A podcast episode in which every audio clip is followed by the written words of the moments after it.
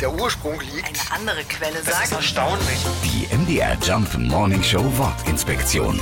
Fichte. Der Fichtenbaum wurde von den Römern Picea genannt. Das ist auch heute noch in der Biologie die lateinische Bezeichnung für die Fichte. Das heißt so viel wie Pech oder Harz, also ein harzhaltiger Baum. In der althochdeutschen Sprache nannte man den Baum Fiuta, übersetzt rot. Ja, die jungen Fichten haben eine rötliche Rinde. Darum werden sie heute manchmal auch noch als Rottanne bezeichnet, obwohl sie ja eigentlich gar keine Tannen sind.